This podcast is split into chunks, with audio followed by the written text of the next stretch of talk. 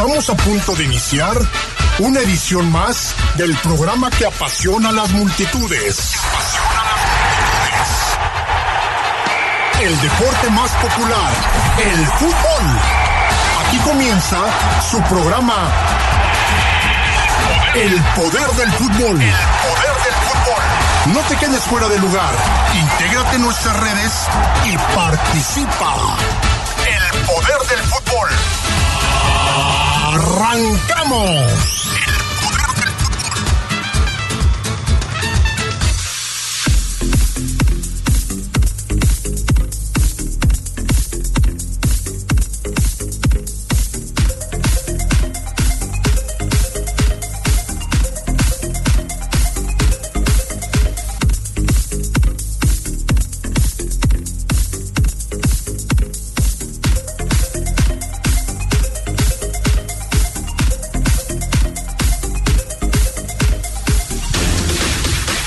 Semana clave para el León en la Liga MX, la de la última fecha. Los resultados de partidos que faltan, que están pendientes y una resolución del TAS podrían dejarlo en el límite de la zona de play-in. En noticias de la Liga MX les diremos cómo está el panorama para la última semana. Cruz Azul parece que todavía tiene chances, pero eso sí, necesita pues que se alineen todos los astros y una combinación milagrosa. Muy difícil que la máquina pueda estar en liguilla. En temas del fútbol internacional, Luis Chávez debuta como goleador, el primer mexicano en anotar en Rusia. Y la MLS se pone a soñar con otra estrella, Robert Lewandowski. Es uno de sus objetivos. Todo esto y mucho más hoy en el poder del fútbol nocturno.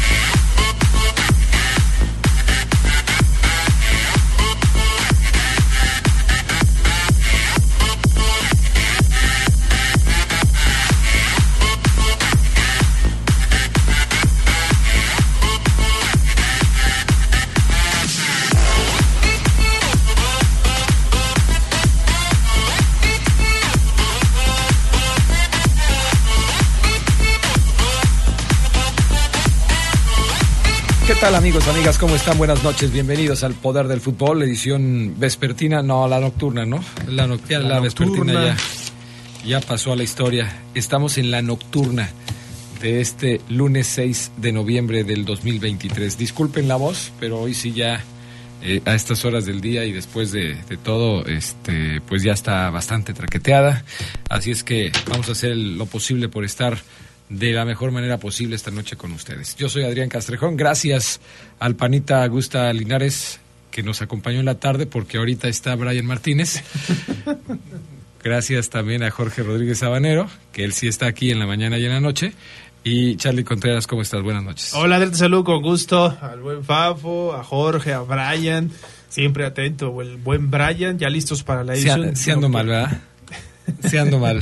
Habías tomado una bebida caliente, Adrián. Eso a veces no, no, no, no, hace bueno. No, Las bebidas calientes o frías te lastiman la Entonces, garganta. al tiempo tibias. Tienes que comer, sí, tibias. Tienes que tomar cosas tibias, tibias.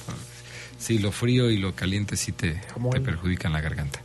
Bueno, saludo también después del Charlie Contreras al señor Fabián Luna. ¿Cómo estás, Fabián? Hola, ¿qué tal? Eh, buena, buena noche. Saludos aquí en la mesa y obviamente los adictos y enfermos al poder del fútbol.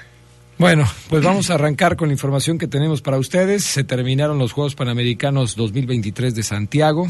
Eh, buena cosecha de medallas para los mexicanos que lograron superar lo que habían hecho en Perú en el 2019 y los guanajuatenses que también tuvieron una buena cosecha. Quizás algunas cosas que se quedaron en el tintero algunas medallas que se consideraban muy probable que se pudieran con, conseguir y que finalmente no se consiguieron.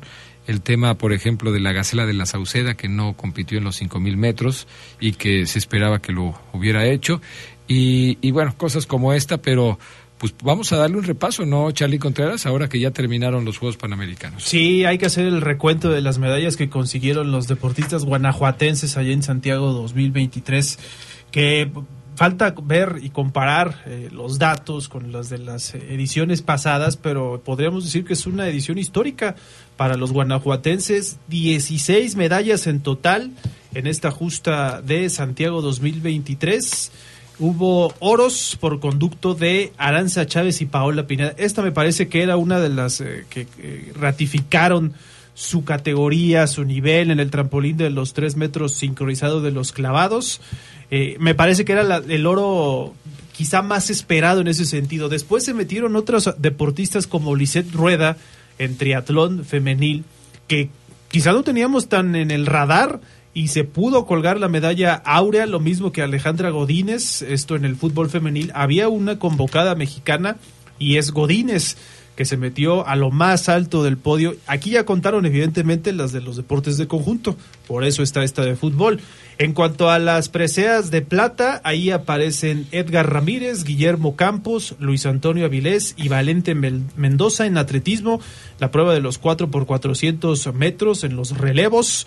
Laura Galván en los 10.000 metros femeniles, como lo decía Adrián, no participó en los 5.000, pero se llevó la medalla de plata mucho se comentó sobre su negativa a estar ya en los 5000.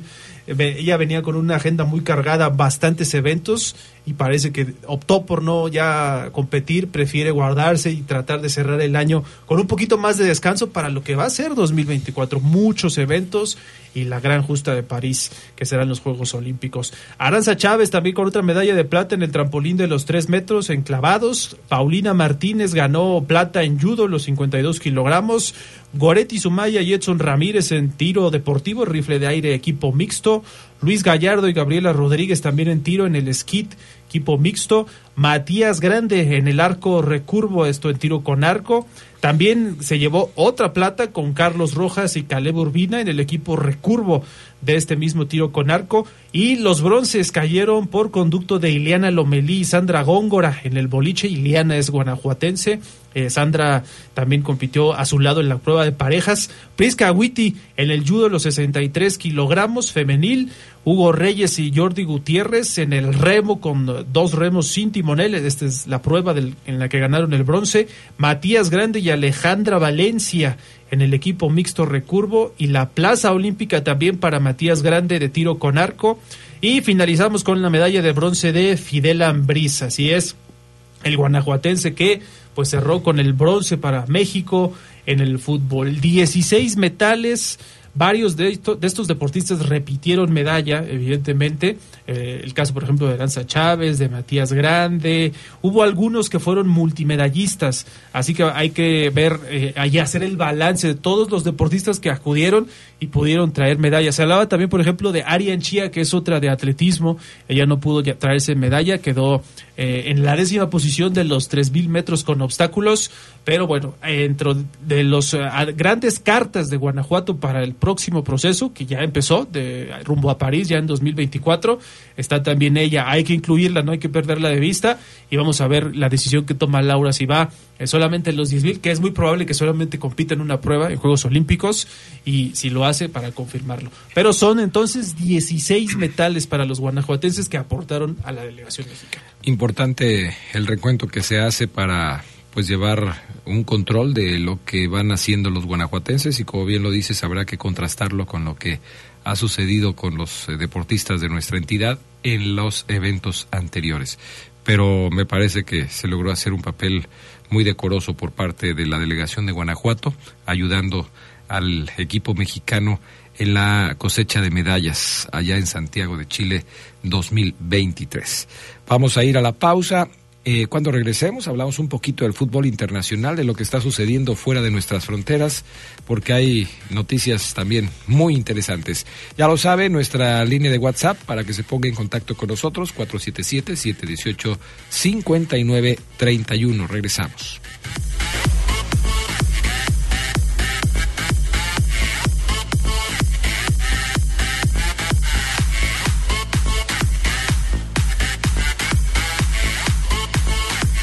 Son las 8 de la noche con 16 minutos. Vamos con información internacional. Este fin de semana se jugó la final de la Copa Libertadores en el Estadio Maracaná, allá en Brasil. Y bueno, la victoria fue para el conjunto brasileño, el Fluminense, que derrota 2 por 1 al cuadro de Boca Juniors.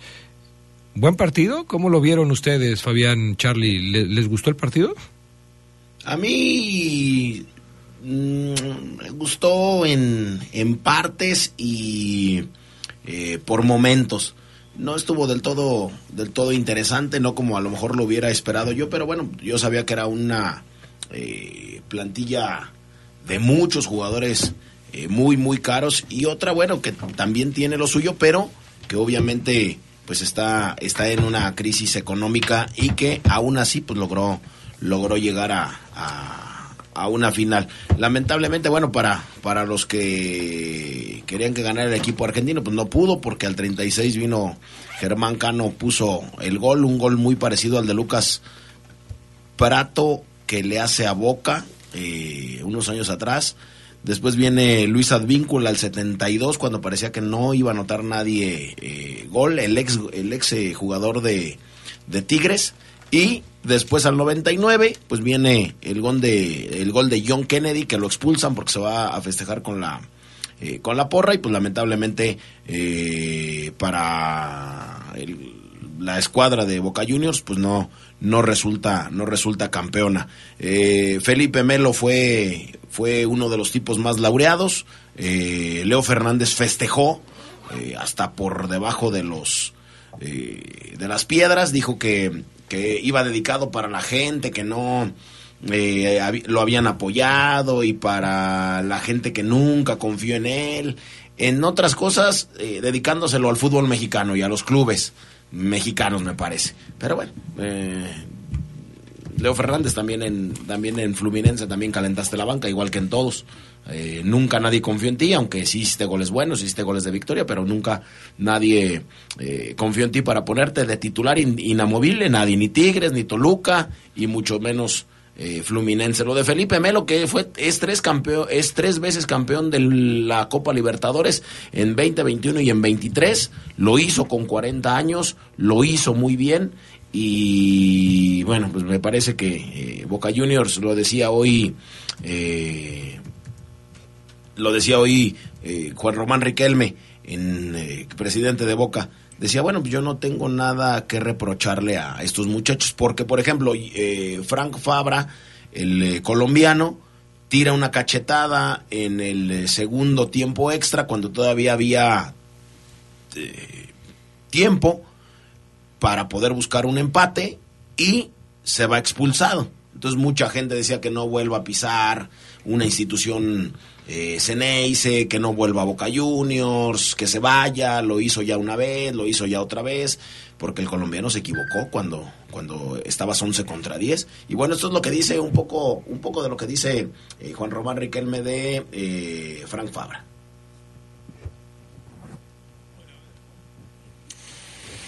En el fútbol pasan siempre cosas. Para que el contrario meta un gol, tiene que haber un error tuyo para que vos hagas un gol tiene que haber un error del rival. Y si vamos a jugar a la pelota mirando cuando hay un error, entonces nos quedaríamos sin jugadores de fútbol, no jugaríamos más. A los tres meses tenés que echar a todos. Eso es lo primero. Segundo, es decir, lo de Fran, nada. Eh,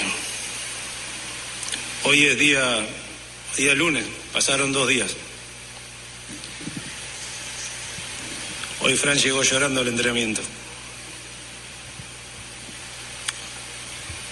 Bajó de su auto, pasó caminando con gorra llorando. Pasaron dos días. Él quiere mucho a nuestro club. Bueno, ahí está. Bruno Valdés entró, al, entró a los últimos minutos, eh, salió Figal el central. Mucha gente también dijo, ¿por qué hiciste este cambio? Eh, Jorge Almirón, eh, ¿por qué lo metiste? Lo metió de nueve. Bueno, hoy sale Bruno Valdés diciendo, yo volteé con a la banca, todos estaban desesperados, yo le dije al técnico, méteme de nueve, a ver si puedo agarrar un centro. Ah. No agarré ninguno, dice, pero pues yo tenía muchas ganas de entrar y yo le dije y él confió en mí. Y listo. Hoy eh, eh, Jorge Almirón no es más técnico de Boca.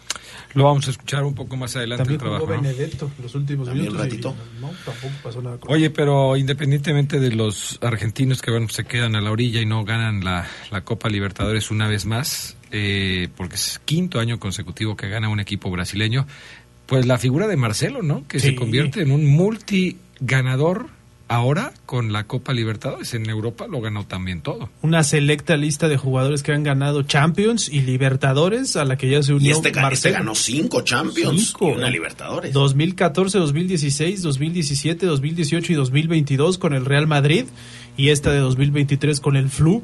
Las seis finales internacionales de clubes en las que ha estado las ganó Marcelo, así que pues, si quieren llevárselo a los otros clubes eh, puede ser un arma también ahí con la cábala, ¿no? En la selección de Brasil también jugó la Confederaciones de 2013, lo ganó, tiene 30 títulos como profesional, es impresionante lo que ha hecho Marcelo.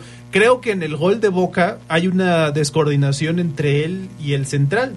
Pero pues lo de Marcelo es impresionante que sigue jugando y sigue ganando títulos, sobre todo ahora en la Conmebol, más lo de Felipe Melo. Los dos a las lágrimas sobre el final, más Felipe Melo que desde el himno nacional ya estaba llorando, pero sí, los brasileños suelen vivir este tipo de, finales con mucho drama. Y cómo no, sus aficionados nunca habían visto campeón a Fluminense de la Libertadores, habían sido pues ahí la burla del archirrival que es Flamengo y que en estos cinco años ganó dos. Así que bueno, vamos a ver cómo, cómo le va ahora a Fluminense después de ganar esta en el Mundial de Clubes, que es la gran prueba ahora para Son, ellos. son cinco años de dominio brasileño en la Libertadores. Dos las ganó Flamengo, dos las ganó Palmeiras y ahora la gana Fluminense. 30 títulos de Marcelo. Esta es la lista de jugadores que han ganado eh, los torneos más importantes de clubes en Conmebol y en la UEFA. A ver, a quienes recuerdan. Dida, Cafú, Carlos Tevez, Sorín, Roque, Junior, Walter Samuel, Ronaldinho, Neymar, Danilo, Rafinha, Ramírez, David Luis y Julián Álvarez. Son 13 jugadores que han ganado los torneos más importantes de la Conmebol y de la UEFA. No es cualquier cosa, ¿eh? No, no, no, es algo que, bueno, en su momento no pudieron conseguir jugadores como Pelé por esta, digamos, el retraso del tiempo que no les permitía ser tan habituales los fichajes de Sudamérica y Europa, ¿no? Entonces, por eso esta lista se convierte en muy valiosa para los jugadores que están ahí. Y quién sabe si se cotice Marcelo, ¿qué sigue para él después de ganar a Libertadores? Prácticamente ya lo ganó todo. Sí. No sé si económicamente puede ir hasta la MLS. Le preguntaron a Marcelo cuál es el, em, el título después de que has ganado 30 que más recuerdas, que más te gusta, que más quieres, que más eh, te significa. Y él dijo el partido de hoy, la Copa Libertadores, que me disculpe el Real Madrid, pero, Pero dijo las sería- cinco Champions por una Libertadores con el equipo de mis amores. ¿Sería Sí. por quedar bien o sería porque de verdad lo siente? No, es el equipo de sus amores. De ahí salió. Y por eso decidió regresar a Fluminense. Así es. Y ah, nada más confirmar también, era el último que faltaba para este Mundial de Clubes. Y el 18 de diciembre va a enfrentar al Al-Ali o al Al Ittihad, que va a enfrentar al Oakland City. El Al-Ali espera rival entre estos dos últimos. eh, y de ahí va a salir eh, la semifinal en la que va a estar este Fluminense. En la otra llave, donde está el Manchester City, que es el principal referente. Y también va a ir al Mundial de Clubes 2025, que ya va a ser de 32 equipos. Ahí va a estar el Y, Fluminense. también. y ahora también va a ir a la Copa Interamericana, ¿no? Sí, sí, sí. La Copa Interamericana que cruza el campeón de, de, de, de CONCACAF, el campeón de... Bueno, los, camp- los campeones de CONCACAF, dos campeones de CONCACAF y dos campeones de Sudamérica, que es eh, Copa Libertadores, Copa Sudamericana, en donde cruzan eh, León contra la Universidad Católica. Católica LDU, ¿no? Es- LDU, sí, la Liga Deportiva de Quito, cierto, tienes toda la razón. Y eh, del otro lado está el Inter de Miami ante el Fluminense. Entonces va a estar, va a estar interesante. Sí, Por ahí también. Sí, por la información que esperaba también la, la gente de León. No se ha dado a conocer fechas sobre esta Interamericana, pero ya se había Ya armaron los cruces, amigo. No hay, no hay Sí, fechas, pero ya armaron los En cruces. 2024. Sí, pues es la Liga Deportiva de Quito con la que ganó Con- el el peruano, eh, este nueve, hombre. Caray. Guerrero. Eh, Pablo Guerrero. Después de perder la final de la Copa Libertadores, el negro Almirón dejó de ser el técnico de Boca Juniors. Fabián Luna nos preparó un trabajo al respecto de este tema. Vamos a escuchar, eh, pues, cómo finalmente se va el negro Almirón de la dirección técnica del cuadro Ceneice. Adelante. Calmó a la gente. Almirón es el mejor técnico del año. calmó a la gente también. Es buena esa posición. Almirón es el mejor técnico del año. Epa. San Lorenzo se vino para abajo, Gago se fue. Yo diría que técnico Estudiante también se cayó. Estudiante se cayó. Almirón no empezó el año un poco. Eh, No, no, empezó Desde abril, 10 de abril. Abril, Abril. bueno, hace mucho que está mal. Gandol- ¿Qué- Gandolfi en? Talleres en algún momento anduvo bien, después de- pero yo creo que por además el peso, la presión, la, re- la responsabilidad, las dificultades, las exigencias, la obsesión, para mí Almirón hoy es el mejor técnico del fútbol. Jorge Almirón ya es historia en Boca Juniors. El técnico argentino ha decidido abandonar su cargo nada más aterrizando en Buenos Aires y después de la derrota en la final de Libertadores ante Fluminense. Por momentos, rozó la gloria, pero su situación como entrenador del cuadro Ceneice era delicada y esta derrota puso punto final a su etapa. Almirón llevó a Boca hasta las puertas del gran título continental de Sudamérica, pero en todo ese periplo no logró un juego que permitiera confiar en su trabajo. Más allá de la valía defensiva y la resolución triunfante de las tandas de penales en octavos, cuartos y semifinales, el equipo no brilló en ningún momento. Llegó al equipo bonaerense en el mes de abril y ahora, apenas siete meses después, se marcha y deja al equipo necesitado de mejoras y resultados, si es que quiere disputar la Libertadores del próximo año. Se antoja clave el título de la Copa Argentina, donde ya Boca está en semifinales y se medirá ante estudiantes. Se espera también que Mariano Herrón se haga cargo del equipo para el resto de compromisos del año. Más allá de la marcha de Almirón, parece evidente que varias figuras dejarán Boca en las próximas semanas. A final de año, puede llegar un cambio de ciclo y varios veteranos pueden partir. Además, será importante retener al talento joven de Barco o Ezequiel Fernández, entre otros. El comunicado oficial de Boca Juniors fue claro. Le comunicaron a los socios, socias y simpatizantes el domingo, después de las 9 de la noche, Jorge Almirón informó que él y su cuerpo técnico con contrato vigente hasta final de temporada habían tomado la decisión de no continuar al frente del equipo. Es por ello que la institución está en búsqueda de otro técnico. Así pues, 24 horas después de caer en Libertadores, Almirón deja su cargo, rozó el título, pero nunca logró que el equipo funcionara del todo. En la reunión Riquelme remarcó tres cosas, adelante de todos, que les agradecía porque volvieron a ilusionar al hincha de Boca, que le daba vergüenza la posición en el torneo local con muy pocos puntitos en lo que fue el arranque del campeonato en la Copa de la Liga y que debían ganar sí o sí la Copa Argentina, que Boca no se podía permitir un año sin jugar la Copa Libertadores. Terminada ese diálogo de cinco minutos, los jugadores empezaron a ir. Almirón se quedó solo un rato y volvió. Lo encaró a Riquelme y le dijo que se iba, que el ciclo estaba terminado, que se lo quería comunicar a todo el consejo con quien él había negociado cuando llegó para ser el técnico de Boca. Riquelme le pidió que lo piense, si estaba seguro. Y Almirón dijo, esto no da para más, vos sabés de qué te hablo. Así se fue Almirón, que presentó la renuncia, mañana va a pasar a despedirse del plantel. A esta hora, Riquelme, Bermúdez y Serna deciden si Silvio Rundman o Mariano Herrón serán los técnicos interinos de Boca hasta fin de año. Con producción de Jorge Rodríguez Sabanero para el poder del fútbol. ¿Quién más? ¿Quién más? ¿Quién más? Fabián Luna.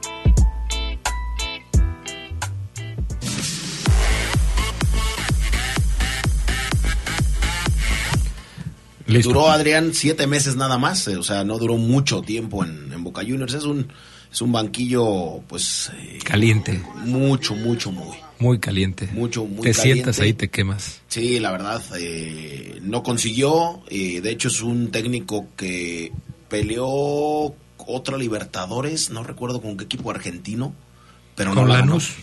Con Lanús. Con Lanús. No la ganó, ahora con Boca no la gana. Siete meses y se va.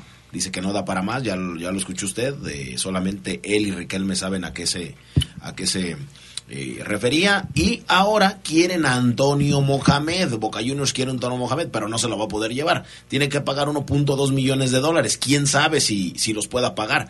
A Mohamed le quedan todavía seis meses de contrato. Si es campeón con Pumas, si es, se renueva automáticamente el contrato por un año más. Yo, sabemos que Pumas no va a ser campeón. Entonces, Ah, caray. pero sería ¿Cómo? 1.2 millones de dólares. Perdón, ¿cómo sabemos eso? 1.2 millones de dólares, Adrián. Y eh, a menos que venda, porque seguramente va a vender a varios, van a, se van a ir varias estrellas. El Colo Barco tiene pie y medio en, en- en Europa, si no es que los dos. Seguramente, pues hay un millón, un millón doscientos, pues no es tanto, ¿no? O sea, aunque estés en crisis, pues un millón doscientos de 15 que te van a pagar por el muchacho. Tú como fan de Boca quieres al Turco Mohamed, ¿no? mm, ¿No? eh, pudiera ser.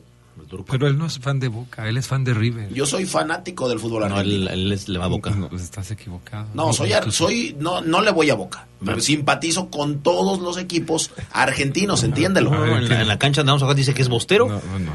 Le, le dijo ahí al Alan Cruz, a La Pa, somos bosteros, le dijo. No, no, yo tengo playeras de River Plate, tengo playeras de Racing, tengo playeras de San Lorenzo, tengo la playeras, fui a la bombonera, tengo playera de eh, Boca Juniors, tengo playera San Lorenzo. Que, de San Lorenzo. No, pero entonces lo que eres, eres un hijo de... me- porque me no va- puedes tener me va a nada llegar, así. me o va a llegar una de Chacarita, Adrián. Ah, me eh. puede llegar una de Rosario Central. Ah, o sea, yo soy fanático del fútbol. Quiero que le vaya bien al fútbol argentino. Vas a ser gallina. Eh, Si te llega la de Rosario. No. eh, ¿La de Rosario? No, canalla, no, ¿no? canalla, Adrián. Ah, canalla. Sí, los gallinas son las de River. El, Bueno. que, el que eres, eres un canalla, pero tú. Bueno, vamos a la pausa, 8 de la noche con 33 minutos. Regresamos ya con el reporte Esmeralda del poder del fútbol nocturno.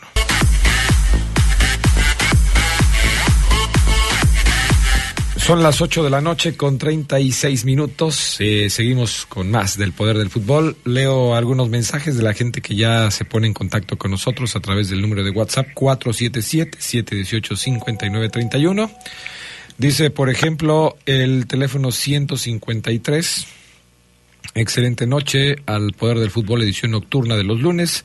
Deseándoles una excelente semana. Adrián, este León ya no tiene idea de juego.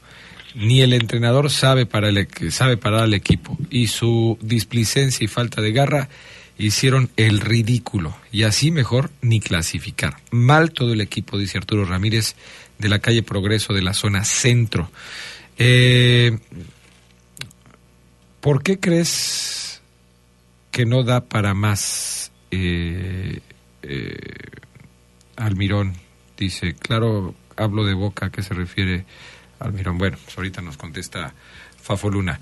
Vamos al tema de la fiera de los verdes y saludo con gusto a nuestro compañero eh, Ricardo Jasso Vivero, que ya está en la línea telefónica para platicar. Eh, de ¿Qué tal, Adrián? Buenas noches. ¿Cómo estás? Charlie, Fabián, Omar, a todos los amigos y amigas del Poder del Fútbol, ¿cómo se encuentran? Ah, eh, bien, bien, todo bien, mi estimado Ricardo, un poco mal de la garganta, pero aquí andamos con mucho gusto. También saludamos y le damos la bienvenida al señor Oseguera, que se suma a la mesa de debate de esta noche aquí en el Poder del Fútbol. ¿Cómo estás, Oseguera? Buenas noches. Todo bien, Adrián. Gusto saludarlos. Igual a Richard. Este, excelente comienzo de semana para todos. Ya se quitó la barba. sea. Ya sé, ay, bendito sea Dios, bendito sea Dios. La verdad es que, bueno, yo no soy ni su novia ni su esposa, pero la verdad es que sí soy su admirador y creo que, pues no, no, no es lo suyo. De, Amish no, no me gusta, fíjate. Oye, mi estimado Ricardo, qué resultado el de León este fin de semana, ¿no? Frustrante el ir ganando un partido 3 a 1 y que después te lo saquen y, termines perdiendo cinco goles por cuatro. No sé si haya otro calificativo para eh, el resultado de este viernes ante Puebla. De acuerdo, Adrián, cuando tienes un primer tiempo donde por fin des- después de muchas jornadas logras cierta cohesión, contundencia, especialmente con el tridente Federico Viñas, Nico López y Ángel Mena, posteriormente en el, en el segundo tiempo eres desbordado por Puebla, donde recibes cuatro goles, pierdes la ventaja de dos anotaciones a favor y sobre todo porque pierdes una ventaja no porque el rival te haya hecho una estrategia formidable, sino puso corazón, puso pasión, puso garra que hoy no tiene el equipo León, un conjunto Esmeralda que a partir de la salida de Nico López al minuto 65 perdió toda capacidad ofensiva, fue desmoronándose, sucumbió, se desplomó, cayó en caos y Puebla se adueñó de la contienda. Una noche de terror, puedo establecer este calificativo, la fiera está en decadencia en plano en pleno declive, Adrián. La última vez que León había metido cuatro goles en un partido fue el 10 de julio del 2023, de este mismo año, eh, cuando le ganó 4 por 0 a los Tuzos del Pachuca. No es fácil para León meter cuatro goles, sobre todo en una etapa en donde justamente una de las carencias más importantes del equipo es esa, la falta de gol. Y resulta que el día que metes cuatro, el rival te mete cinco, es eh, realmente desesperante que esto suceda, ¿no? Sí, no, y es muy irónico lo que dice Ricardo, lo saludo también con gusto, el tema de que en el primer tiempo te ves más o menos solvente y alcanzas con esos dos goles sobre el final eh, a tomar una ventaja de 3 a 1, ¿no? Es muy curioso porque también contrasta o podemos compararlo con lo que había dicho Rodolfo Cota, 45 minutos no nos alcanzan y en el segundo tiempo le hacen cuatro goles, ¿no? Sí creo que debe ser preocupante para el Arcamón que le pase eso en el cierre, más allá de que vaya a ir contra Juárez en la última fecha, que Juárez está siendo goleado constantemente, este equipo de León necesita retomar pues esa garra, esa pasión. Por eso se enojaba, ¿no? Cuando le preguntaban y lo que nos ponía, y seguramente escucharemos eh, más adelante, el tema de qué tan unido está el equipo con Larcamón para lo que viene. Pero sí creo que es evidente lo que le pasó y, y pues, defensivamente sufrió muchísimo. Fíjate que eh, eso que dice Carlos es interesante. El equipo debe recuperar la garra y el corazón de entrega. Eso lo puede recuperar sin problema alguno. Eso sí lo puede recuperar. Jugar con corazón, con tirarse de cabeza otra vez, pero Romero ir por una pelota y arriesgar la cabeza y que la gente te aplauda. Eso el equipo lo debe tener, eso no está, no es negociable. Pero el buen fútbol, el buen fútbol no creo que llegue, ya no creo que alcance a llegar, ya no va a llegar, ya no va a llegar, ya no llegó, ya no llegó. Cuando hubo el receso por el torneo este, Adrián, el de... De la Cup. Leagues Cup, eh, era el momento para replantear, te eliminaron, tuviste tiempo, tuviste días de trabajo, y no los aprovechaste. No sirvieron para un carajo. Eh, algo pasó en ese lapso que en lugar de beneficiarte el hecho de tener días para preparar el certamen Liga otra vez, se, te empezó a lesionar gente. De hecho, ya llegaste con lesionados. El más fuerte, Steven Barreiro, que me queda claro, la, el equipo le extraña muchísimo a Barreiro. Pero muchísimo. Le hace falta tremendamente a la saga, no solamente ofensivas, de, defensiva, sino ofensivamente. Eh, hay que pedirle eso, Adrián, eh, Carlos, Fabián, eh, mi estimado Richard, amigos del poder del fútbol, ya al equipo. Que mínimo se mate en la cancha, que mínimo eh, se entregue, que mínimo salga con la playera rota, Adrián, y que mínimo encare al rival. Y, ¿Qué traes? Eso es lo que va a aprender la gente.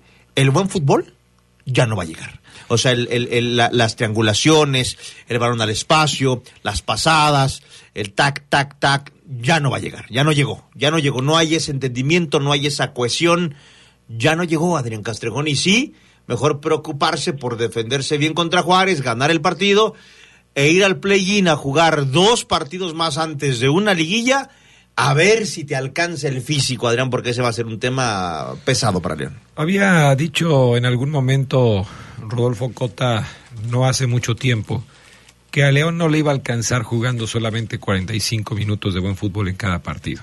Y queda claro que pues a lo más que aspira este León del Arcamón en este en este torneo es a jugar cuando mucho bien jugado 45 minutos pero no, no da los 45 no, minutos. Pero es que además el altibajo es muy marcado, Adrián. O sea, ¿cómo juegas bien el primer tiempo, por decir, sí, pero, pero es, y en el segundo ya no? Pero es que a eso voy, que ni siquiera fueron los 45 minutos. O sea, sí, sí esa es la aspiración del equipo, llegar por lo menos a un buen fútbol en 45 minutos, pero ni siquiera los completa.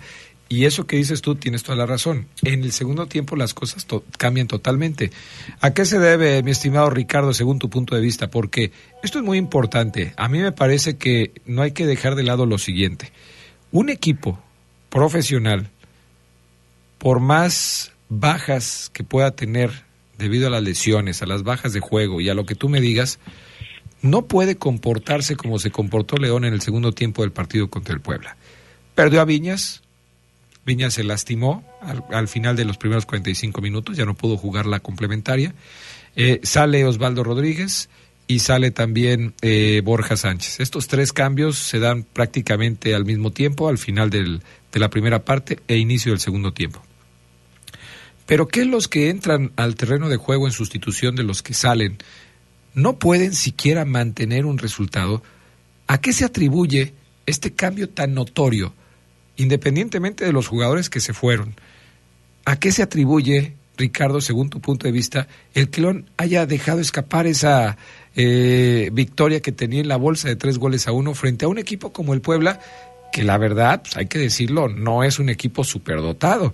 Si tú me dices que León le estaba ganando 3-1 a los Tigres y luego le dieron la vuelta, o que lo hacía con el América y luego le dieron la vuelta, ok, lo valgo y me pongo a pensar, bueno, sí tienen un equipazo y a lo mejor son aspirantes a ser campeones, pero el Puebla, Ricardo Jasso, el Puebla le dio la vuelta a León.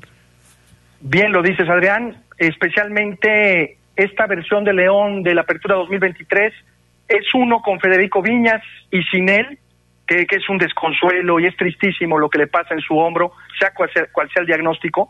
Sin Federico Viñas este equipo prácticamente pierde un porcentaje importantísimo en, la, en el remate ofensivo. Esa es una de, la, de, las, de las causales para mi punto de vista.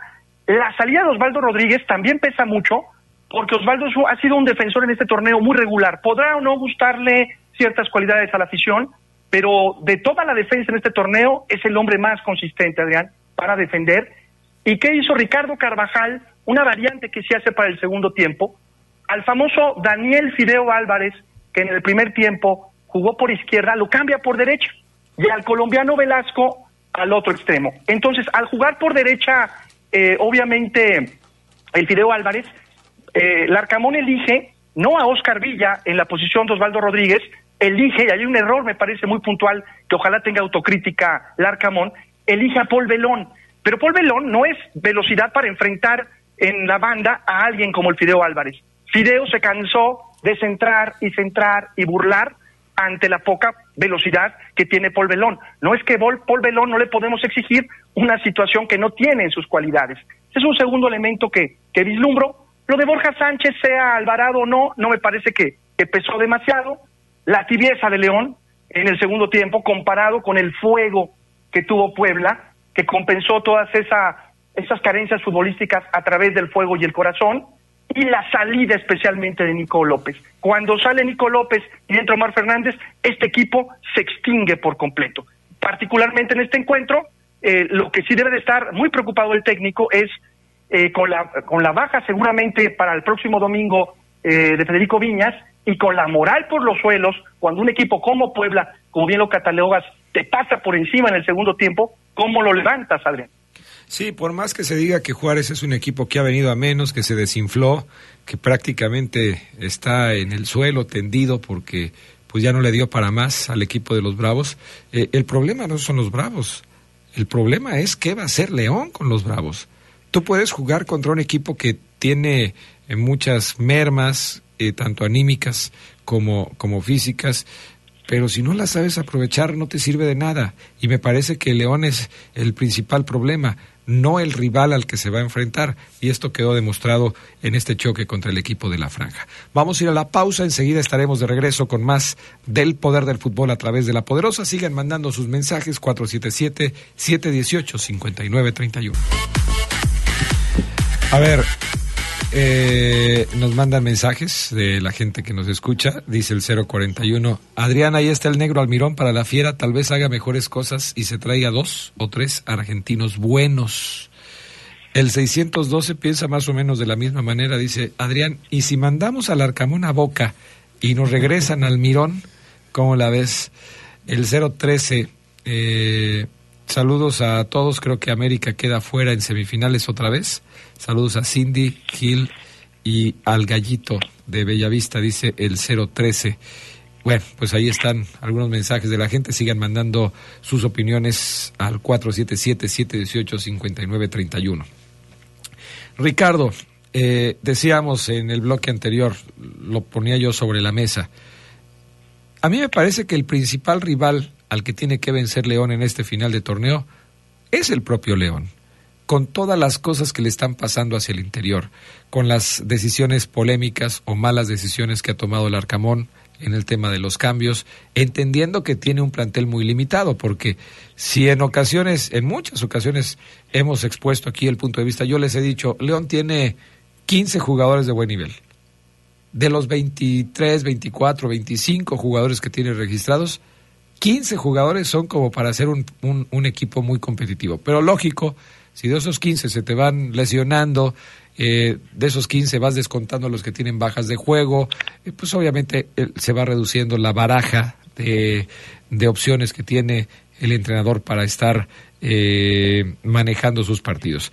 Entendiendo todo esto, Ricardo, ¿cuál es el futuro de León en este torneo? Porque está a punto de volverse a quedar sin entrar a una fase final. Y esto ya sería dramático para el equipo de los Esmeraldas. Sí, Adrián, el viernes, después de esta derrota increíble de 5-4, el fracaso prácticamente ya estaba consumado. Pero providencialmente se combinaron resultados. Perdió Pachuca, cayó Monterrey, Ma- Mazatlán, perdón, y también perdió Juárez. Y León amaneció hoy en zona de play-in, increíblemente. ¿Por qué comienzo con esto para responderte? Porque, ¿cómo cambia el análisis? El viernes, tras la derrota, prácticamente estabas fuera de play-in y ya no dependías de ti mismo. Se combinan resultados y ahora estás en esa posibilidad. Para poder replantear estos tres torneos que no has clasificado a liguilla y un posible cuarto, como lo describes, que serían dos años sin liguilla, sea con Holland, sea con Paiva o ahora con Larcamón, pues la palabra es fracaso. Habrá que ver si regresa por lo pronto a banca Hernández, el diagnóstico de Federico Viñas, el- la posibilidad de conformar una defensa más sólida y sobre todo cómo atacar a un rival que aparentemente, como lo hemos platicado en semanas anteriores, es menor, es más débil que tú, pero tú eres tu peor enemigo. Y además, si clasificas a play-in, la pregunta sería, ¿para qué? ¿Con este fútbol en decadencia? Es, es un tema muy interesante, pero incluso las cosas para el León pueden cambiar antes del fin de semana, porque hay dos temas que están ahí pendientes de solucionarse. Primero, el partido pendiente entre Monterrey y Santos, que se juega el próximo 8, es decir, el, el miércoles, y Santos ocupa una posición debajo de León. eh, en caso de ganar Santos, podría cambiar eh, la configuración de la tabla. No es fácil, claro que no lo es, porque le tiene que ganar a Monterrey, pero puede suceder. Y el otro tema, lo del TAS entre Tijuana y Puebla, Charlie. Sí, el, el caso de Santos, incluso con el empate desplaza al León por tema de Por la diferencia de antes goles. la última fecha, así es. No, porque tienen los mismos puntos, 20. Eh, y sí, este tema del TAS en la tarde lo mencionábamos. eh, hay nada más eh, que hacer una fe de ratas porque el TAS lo que va a decidir es si le regresan la victoria al Puebla de su partido contra Tijuana. Habían quedado 3-0 en la cancha la Liga MX por esta cuestión de la presunta alineación indebida de un entrenador de divisiones inferiores que estaba en la banca del Puebla, le dio el triunfo a Tijuana de 1 por 0. Entonces, si le regresan los tres puntos al Puebla, pues obviamente se los van a quitar a Tijuana. Tijuana quedaría en 20 y le quitarían ese gol. Sería diferencia, pues ya incluso negativa para los Cholos, porque quedó 3-0 quitan ese gol más los tres, entonces quedaría con una diferencia de menos dos, por lo que estarían debajo del León si eso llega a pasar. Lo que, pues hasta eso, sería también providencial, porque si le dan el triunfo al Puebla, nada más lo desplazarían un lugar, y entendiendo que después va a ser el partido contra Santos. Si Santos llega a sacar puntos de su partido contra Monterrey, León todavía permanecería en zona de play-in, en la rayita, pero todavía. Increíble. No, pero eh, no me, no me salen las cuentas que tú dices, Charlie, porque... A ver, Charlie. Mira, Santos tiene 20 puntos en Sí, este sí, sí. momento. Si gana, llegaría a 23. O si empata también lo desplaza. Y si empata, tiene 21 puntos. O sea, nada más tomando en cuenta al Santos, León baja al décimo lugar de la tabla. ¿sí? Y si aparte de eso le dan los tres puntos al Puebla, entonces ahí sí León sale de la zona de liga. Lo que pasa es que los tres puntos se los tiene que quitar a Tijuana. Adrián. Tijuana tiene 23, le quitan el gol que administrativamente le dio el triunfo, le queda diferencia de más uno, menos los tres goles, cero, menos uno, menos dos, que estaría por debajo de la diferencia de León. Por esa cuestión, todavía permanecería León en ese décimo lugar del play. Es correcto, Adrián. Sí. Lo que pasa es que entra Puebla zona de liguilla y sale el Tijuana, Así porque es. le regresan el triunfo de 3-0. Y Así tendría Tijuana los mismos puntos que León, pero menor diferencia de goles, por lo que explica muy bien Charlie. Bueno, pues entonces toda la configuración de la tabla podría cambiar incluso antes del partido contra los Bravos de Juárez en contra de León. Todo esto bueno que le pasó a León el fin de semana de no eh, bajar más allá de la novena posición cambiar el próximo miércoles después de que se conozca la resolución del TAS y también de- después de que se conozca el resultado del Santos contra Ahora, Monterrey. ¿tú crees que la afición está muy preocupada por eso, Adrián, por si lo bajan o no? Un, lugar. No, porque de acuerdo a lo que han dicho los aficionados que se han reportado con nosotros. mismo, ¿no? eh, Ya. No, la mayoría dice, ¿a qué calificas? Y lo acaba de decir Ricardo. ¿Para qué calificas? ¿Hacer el ridículo? Así es. O sea, ¿a qué, qué- a, qué aspira este León? Vamos a suponer que, como en aquel torneo del 2013, eh, cuando León necesitaba una super combinación de resultados antes 14. del partido contra... eh, sí, 14 contra Tijuana, ¿no? Sí. Y, y finalmente esa combinación se da y León terminó por ser campeón. Había, había una fórmula, había un juego, había un estilo. Ahora, ¿se da eso? O No. sea, si León consigue el milagro de meterse, ¿se puede aspirar a lo mismo? No, porque en aquel momento, en esa comparativa que me parece muy acertada, Adrián, amigos, es León venía de dos años jugando a un nivel de juego excepcional, en el tiki-taka de Matosas, y eh, hablaban los jugadores de que venía como ese descenso natural a un equipo que venía jugando muy bien, Copa Libertador, y de repente se meten y el chip se vuelve a encender. Ya había un estilo, o sea, ya el equipo ni siquiera tuvo que. Nos metimos, sí, pues vamos a seguir a lo mismo, no, no, no. a ver, nos metimos, a ver, a tú ponte acá. No, es lo mismo. Acá el Arcamón yo creo que hoy no sabe qué hacer, por lo que decía también Richard, o sea, él confió en el medio tiempo contra Puebla que, que poniendo a Belón el equipo se iba a ver igual. Y pobre chavo de Paul, que lo, lo quitaron porque cometió errores, a él sí lo quitan. Ahí sí, ahí yo estoy en contra de esa decisión de, Nicolás Larcamón. El profe me parece un buen entrenador, siempre lo voy a decir. Creo que dirige bien. Pero toma decisiones, me parece, mm, a veces basada en el nacionalismo. Desde mi punto de vista, ojalá me equivoque. Adonis Frías se equivocó, lo sentó y luego lo volvió a poner y ya no lo quitó. Paul Belón se metió, lo metió, se equivocó. Lo volvió a poner, se volvió a equivocar y lo sentó y ya no lo metió. Algunos sí aplica la, la banquirri. La banquirri, a algunos sí se, las, sí se las aplica, Adrián. Sabes que te equivocaste, vas a la banca. Y a otros no. Ángel Mena erró una pelota de gol. Yo espero que el próximo fin de semana sea banca. Espero. Porque esa, te equivocas en zona baja, Carlos, y te corren del equipo, ¿eh? Literal, tu renovación se va al carajo. Te lo juro, ha pasado. Larcamón puede decir, bueno, es que dio una asistencia antes, ¿no? ¿Quién fue el gol de Viñas o del Diente? Sí, No, puede, puede decir lo que sea, pero el partido se perdió porque Mena no metió una, una de rutina. Lo que yo te digo es, Paul Belón puede decir, yo salvé tres, yo me barrí en tres y esas no me las contaron a mí, Charlie. A lo que voy es, el equipo no tiene un ADN y hoy el profe está sumergido en un mar de dudas de con quién va a jugar su siguiente partido.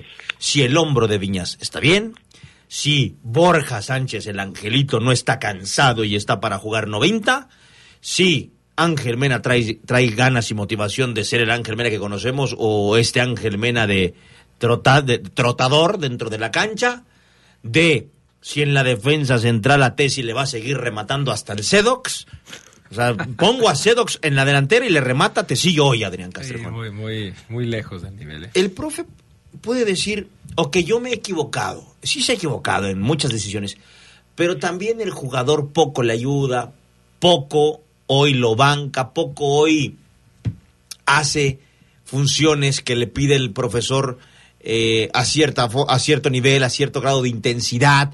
Hoy se gritonean los jugadores que antes entendían a ciegas, Mena y Iván Moreno, hoy se gritan en la cancha. Es que no, es que dame aquí, arranca. Antes no pasaba, antes todo era aplausos, muchachos, ¿qué pasó? ¿Qué- ¿En qué momento nos empezamos a pelear en la cancha? ¿En qué momento Larcamón vio a Omar Fernández mañana ser titular, pero pasado mañana suplente, y luego meterlo de volante, y luego de contención, de doble cinco, para darle salida al equipo? ¿En qué momento el profe Larcamón hace o to- ve esos niveles en, acaso en los entrenamientos el equipo se verá muy distinto Adrián porque yo no entiendo eh créeme lo que yo no entiendo absolutamente nada. Y ya me terminé de volver loco o sea ya de plano Adrián ese, es el peor fíjate lo que te voy a decir de los 17 años que tengo cubriendo torneos de la fiera que son 17 por 2 34. 34 torneos, Richard. Este es el torneo en donde más loco me ha vuelto un entrenador. No, no entiendo nada. Yo ya te veía medio loquito, ¿eh? Tampoco estés presumiendo. Bueno, Ricardo, pues, eh, no, no cabe duda que el panorama para León no es nada halagüeño. Vamos a ver qué pasa en la última semana y, y esperar que pues tenga un buen cierre de torneo, lo que esto signifique, ya no sé qué decir, no sé si sea bueno que León califique. Eh, para mí siempre va a ser importante eh, que un equipo dé el máximo, porque si tú te metes a la calificación y logras ser campeón como, como sea, pues de lo que te vas a acordar es que fuiste campeón en ese torneo. Claro, hay muy pocas Pero- posibilidades de ser campeón jugando como estás jugando. Pero ¿sabes qué, Adrián Richard? Al entrenador, a los entrenadores, sí les cuenta mucho el irse eliminados en cuartos que en fase regular o play-in, Adrián. Y les cuenta mucho ser campeones, aunque no hayan jugado bien para ser Sí, campeones. porque en el balance que entregan, que yo un día vi esos balances, y literal como tus, eh, como tus trabajos de la universidad y como los míos y como los de Adrián. Se evaluaban. O sea, son hojas, es una hoja, tac, grapas o clips, folder y dice torneo tal, tal, tal. Y el profe entrega un balance, entrega gráficos, entrega estadísticas. Yo dije, ¿qué eso es un trabajo de escuela. Ahí el profe va a decir, mira, no logré llegar a semifinal, final o, o- o- ser campeón porque tienes que tomar en cuenta que se me lesionó tal, tal, tal, tal, tal. Y aún así, Chucho, te llegué a cuartos. Por eso, a los aficionados que dicen, no, ¿para qué calificamos? Larcamón quiere la calificación Claro. para en su balance entregar que con todos los peros se metió a liguilla después de tres torneos de no hacerlo. Pero ya se acabó el crédito, o todavía no, del Arcamón, como muchos dicen. Es que depende cómo termine el semestre. Si no se mete a liguilla, yo creo que el Arcamón a lo mejor no, no va ni al Mundial de Clubes, ¿eh? Eso, habrá- eso habrá que verlo. Yo lo dudo, ¿eh? Yo creo que el Arcamón va al Mundial de Clubes porque va. Yo siento, yo siento. ¿Ya compró boletos, Adrián, para la familia? no? Yo, yo creo que sí, yo creo que sí.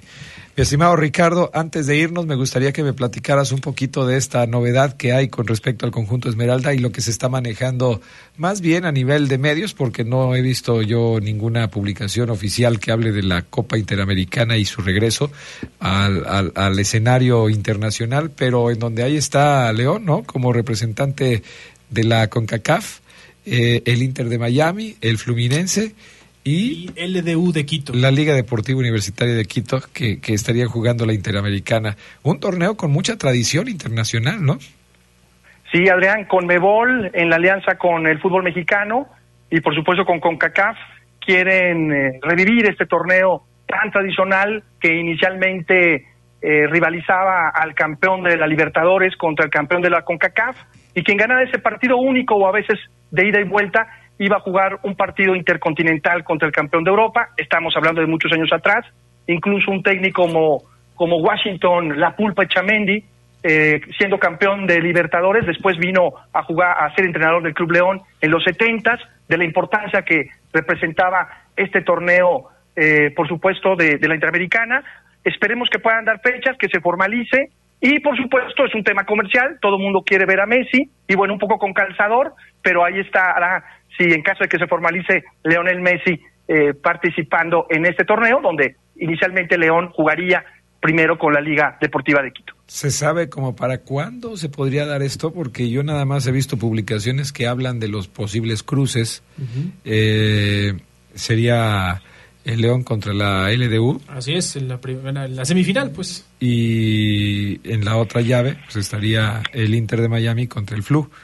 Pero no he visto fechas, no he visto este, sedes, no sé si va a ser a visita recíproca. Es un proyecto que se lanzó y luego se quedó parado por el tema de la pandemia y no sé si ahora ya haya un poco más de avance al respecto de todo esto. No, no sé si tú sepas algo, Ricardo.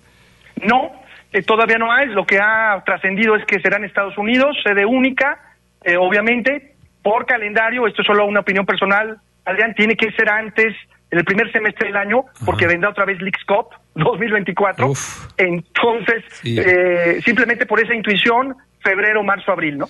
Oye, y una pregunta ya para, des- para dejarte descansar. Eh, nos han estado preguntando mucho acerca de si los equipos que van a participar en la próxima edición del Mundial de Clubes, que ya está muy cerca, en diciembre, van a poder hacer fichajes o como se dice coloquialmente, van a poderse reforzar para enfrentar el torneo eh, independientemente de la plantilla que tengan registrada para el último torneo que están disputando. En este caso, por ejemplo, el León está jugando el Apertura 2023 con una plantilla de X número de jugadores. ¿Habrá la posibilidad de que se pudiera reforzar para el próximo torneo? Excelente pregunta, Adrián. El mercado de verano cerró en septiembre. El mercado de invierno abre en enero. Y ahí está la respuesta. La plantilla registrada para Mundial de Clubes es la actual.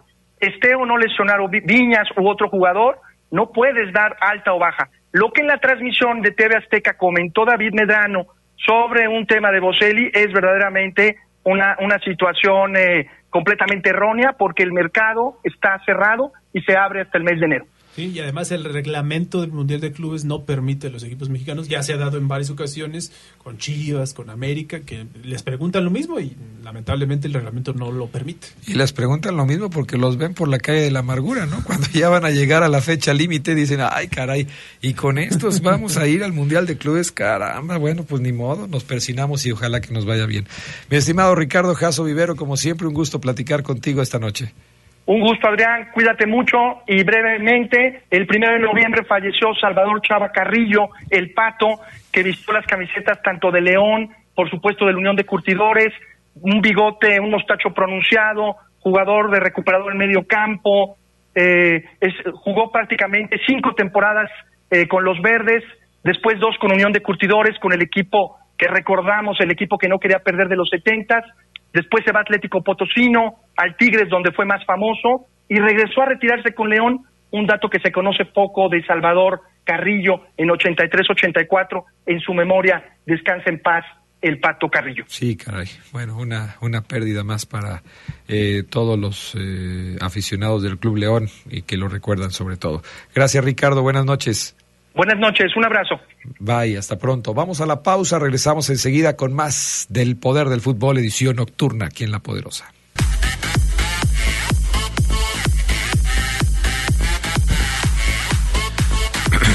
Bueno, eh, más mensajes de la gente que nos escribe. 539 eh, dice... A ver, a ver, a ver. Don Adrián Castrejón. Arriba los gloriosos Pumas. Arriba los gloriosos Pumas. O sea, nomás nos, halló- nos, nos mandó un mensaje para decirnos arriba los gloriosos Pumas. ¿No es el gordo Puma que hace No, no, se no, no, no es él, fíjate. 500, es el número 539 de su teléfono. lo hubiera dicho, a lo mejor ahorita te mando mensaje. Caray. Bueno. El 723 dice, buenas noches a todos. Creo que también ya está pesando la desconfianza en el equipo, ya que al recibir gol, automáticamente entran en un estado de desconfianza que se manifiesta en error tras error, tras error, tras error. ¿Ya quedó mi caballito? ¿Como cuántos partidos de los últimos de los que tú recuerdes ha empezado León perdiendo el partido? O sea, ¿en cuántos partidos le anotan primero a la fiera?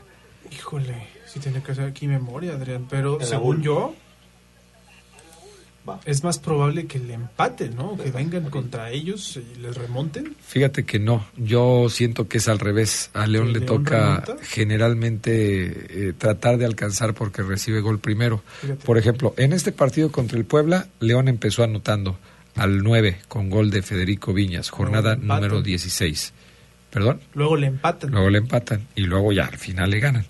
En el partido de la jornada 15 contra el equipo de los Pumas, eh, ahí el primer gol del partido Fue Pumas. lo hizo Pumas al 44 y el gol de Osvaldo Rodríguez fue para alcanzar en el marcador. O sea, ahí cuéntale uno.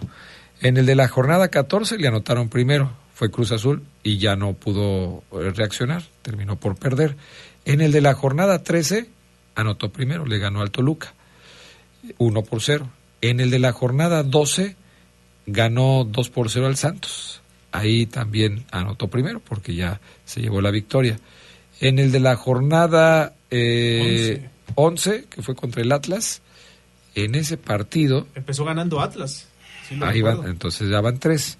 Empezó ganando el Atlas con el gol de Jordi Caicedo, cuando le, le cargan a Belón y no sabe cómo reaccionar. En la jornada 10, Querétaro contra León, allá Ahí. en la corregidora. Ahí empezó ganando León. Ahí empezó ganando León y ahí lo empataron. Entonces van tres. En la jornada nueve, León juega contra Tijuana y empieza ganando León y termina ganando León 1 por 0. En la 8 contra Monterrey, en ese partido empieza ganando León, Sí. gol de Osby Rodríguez y después pues eh, el marcador termina siendo a favor del equipo de los Rayados. En la jornada 7, León contra Necaxa. Necaxa contra León en ese partido. Creo que también empieza ganando Necaxa, si mal no recuerdo. A ver, hagan memoria. No, empieza ganando. Es el De hecho, autogol de Rogelio. sí, sí, no, sí. empieza ganando ganando Necaxa, Necaxa con gol de Rogelio Cortés y luego viene el gol del chavito Waldo Madrid al 73, o sea, ya van cuatro. Ahí van cuatro, con el de Necaxa. En la fecha 6, León jugó contra el América, en la cancha del Estadio Azteca. En ese partido empezó ganando León con gol de Viñas y Quiñones logró el empate. En la fecha 5, San Luis le ganó 3-0 al, a León, entonces empezó ganando San Luis. En la fecha 4, León contra Mazatlán. En ese partido de León contra Mazatlán, empezó ganando Ah, no, Mazatlán. Mazatlán con gol de Aqueloba y ya van seis. En el, la- en el partido de la jornada 3, que fue Tigres contra León, empezó ganando Tigres y terminó ganando Tigres, o sea, ya van siete. En el partido de la jornada número 2, anotó primero León porque ganó 4-0. Y en el partido de la jornada número 1, que fue contra el equipo de las Chivas, Empezó ganando Chivas. empezó ganando Chivas, que fue el partido en el que Antonio Briseño empieza con el gol. Ocho partidos de los 16 que se han jugado, o sea, la mitad, los ha empezado perdiendo León. 16. 16 partidos se han jugado, ocho partidos los ha empezado perdiendo el conjunto Esmeralda. Quiere decir que en esos ocho partidos, pues eh, ha tenido que navegar contra corriente. En algunas ocasiones le ha alcanzado, en otras no. ¿Cuántos 0 por 0 tiene León en este torneo? Que yo recuerde ninguno. No hay ningún empate sin goles. ¿eh? empates que tiene en el torneo. Solamente. No, ninguno. No hay ningún, Ningún 0 por 0 de León. Entonces, bueno, eso te habla de cómo empiezan los partidos de León y cómo le cuesta trabajo poder recuperarse. ¿Qué hay del tema este Omar Ceguera de si le están tendiendo la cama al técnico, si hay un vestidor roto, si no están unidos en busca de un objetivo? Eh, sobre eso se le cuestionó al Arcamón el, el eh, viernes pasado en el Estadio Cuauhtémoc, ¿no?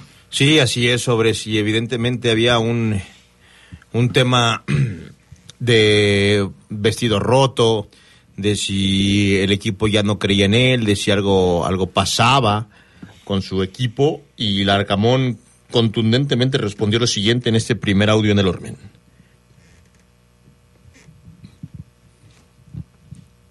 Primer audio del Arcamón, por favor.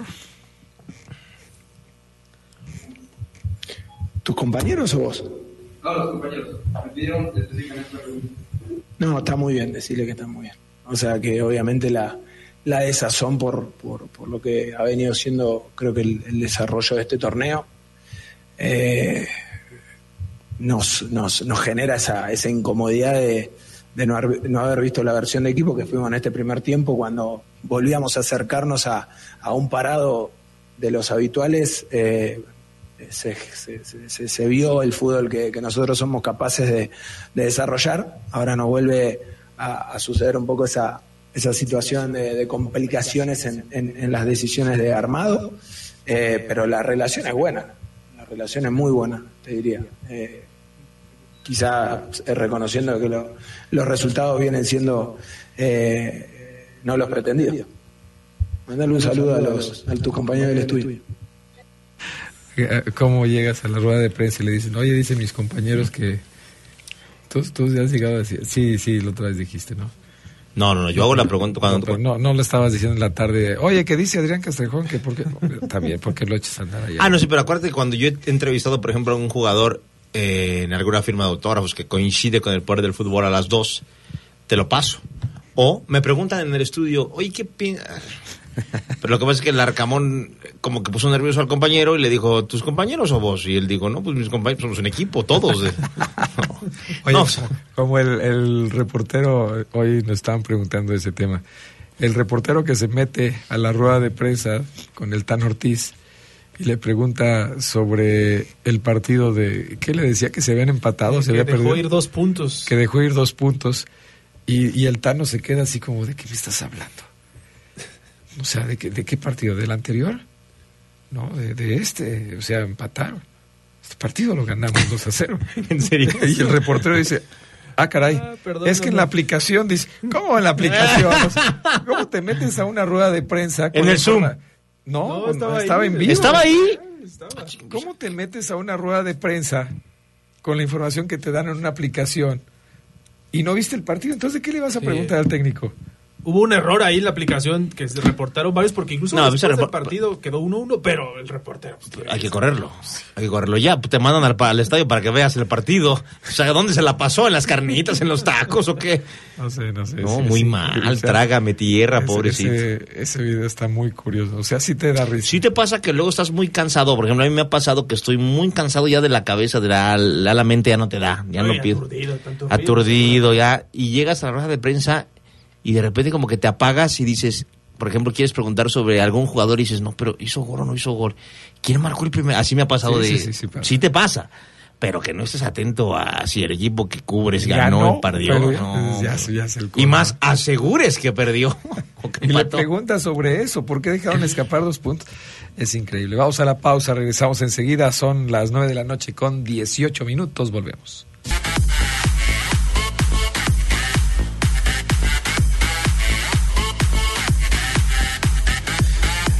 Eh, nos manda el 869 una imagen de León, del escudo de León, y creo que del escudo del equipo japonés con, se- con el que se va a enfrentar Ah, en el Urawa Red Diamonds. el Urawa Red Diamonds. Pero nos manda la imagen así. 15 de diciembre a las 8 y media de la mañana. O sea, como que él ya está pensando en ese juego, ¿o qué? Pues yo creo, no, no me dijo nada. ¿No le importa nada más, o qué? Nada más, nada más. Pancho Rodríguez, los comentaristas culparon al Arcamón de la derrota por los cambios que hizo en el segundo tiempo. Pues sí. Saludos desde Milwaukee. Pero el profe... Pero, pero ¿cuáles comentaristas, Pancho? Tú nos hablas aquí para decirnos lo que dicen los comentaristas de la televisión. O los de la radio, ¿no? No, o sea, él, él ve la televisión en sus canales en Estados Unidos y luego nos pasa el reporte Ah. de lo que dicen los comentaristas Ah, de las transmisiones de televisión. Y yo le digo, Pancho Rodríguez, pues gracias, Pancho Rodríguez, pero aquí- obviamente pues aquí también tenemos el punto de vista de los que vimos el partido y de lo que, lo que opinamos nosotros que vimos el partido. Y sí creemos, como lo dijo Ceguera, que el Arcamón se ha equivocado en varios eh, en varias decisiones que ha tomado al respecto del equipo, ¿no? Sí, totalmente. Sí, sí, en eso coincidimos. O sea, y creo que el aficionado en general, por eso el hashtag fuera al Arcamón se volvió tendencia, Tendencia el fin de semana. Dice el 986, saludos y que te mejores, Adrián. Pues gracias. Ya estamos tomando No, pues que medicina. te manden algo, pues esos mensajes que, que te manden algo, Adrián, un, algo como qué, pues un carabito, un carabe, algo, mínimo Ya. unas, mínimo unas halls o algo. Ya Lupita Tilano me dio una receta de un té que me tengo que tomar y está. Ah, pues con razón Marcos Llamas habla como habla, pues y Lupita Tilano. Saludos a Marquitos y a Lupita. 744, buenas noches a todos. Dos noticias. Una buena A ver, a, a ver, y di, una Adrián. mala. Inmovicarpio, a ver, di. Inmovicarpio. Así te escuchabas. Así- no, peor, te escuchabas peor tú. Estás muriendo lento, Así, ¿eh? así narró Fabián. Peor, peor que tú narró un partido. No, no, pero mal, cabeza. Todo le dolía. Uy, no, entonces imagínate el dolor de cabeza, o sea, imagínate. Garganta, fiebre. Caigo y... Gol. Oh, oh, Después de eso, se rifó, eh, se después de rifó. eso, él sabe que, que doy la vida de él. Sí. No, pero Pone mal. el físico y el resto. No, no Ah. Nadie, Muy profesional. nadie parte. va a sacar a Inmovicarpio. Oh, no, no, sí, ahí sí dije, no, este sí. A ver, retomo el mensaje del 744. Buenas noches a todos. Dos noticias, una buena y una mala. La buena, el león depende de sí mismo. La mala, el león depende de sí mismo. Pues sí, el enfoque puede ser muy bueno, ¿no? La verdad es que pues, el asunto está muy complicado para... para... Ah, 744, ahora sí te volaste, la verdad. ¿eh? Muy bien, muy bien. Eh, bueno, ¿qué agregamos al tema de León? ¿Cómo van a trabajar los verdes esta semana, Ceguera? Pues es la última de la fase regular del torneo, aquí se decide todo. Eh, el León contra Juárez se va a jugar el como último partido de la jornada número 17, 8 de la noche del 12 de noviembre del 2023. Es domingo, ¿verdad?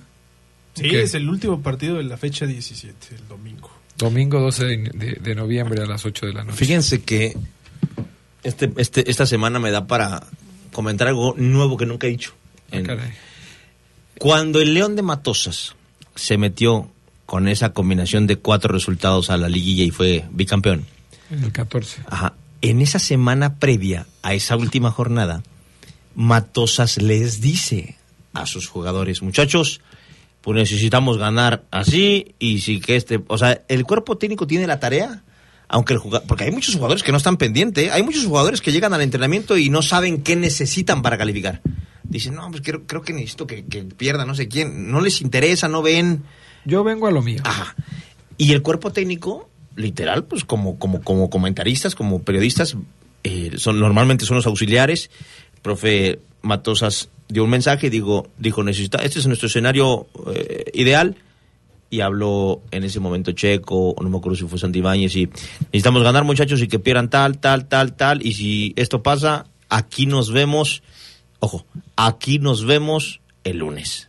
Todos a las de nueve y media para diez.